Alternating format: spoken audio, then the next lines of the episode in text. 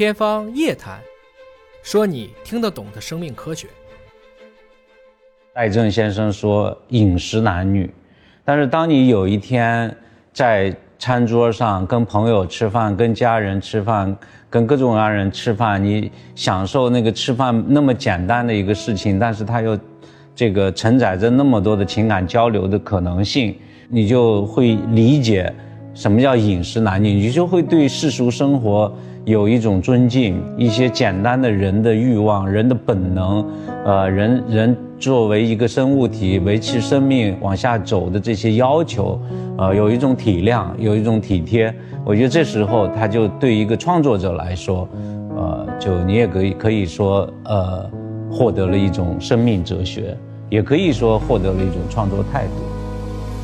原来一餐饭可以有这么丰富的含义。那请问另外两位老师，你们有哪些生活感悟是从餐桌上获得的呢？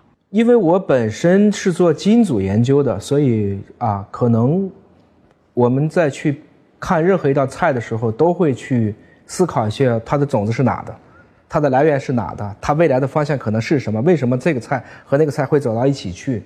我经常会去感悟这些东西，啊，包括我也特别喜欢去看美食家，因为美食家非常接近科学家，他们的兴趣是极其发散和广泛的，这个要比单纯的去。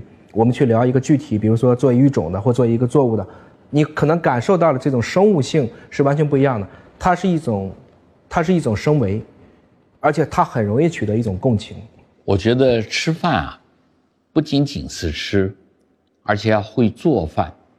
你在做饭的过程当中，你更能够感受到大自然与你之间的关系。嗯，古语啊，把宰相称为福鼎。就是在鼎旁边搅动着食物分配给大家吃的那个人，因此不为良相，必为良厨。能够跟大家一起分享食物，并且在制作这道食物的时候，你能够得到制作跟分享的心得，这个非常重要的。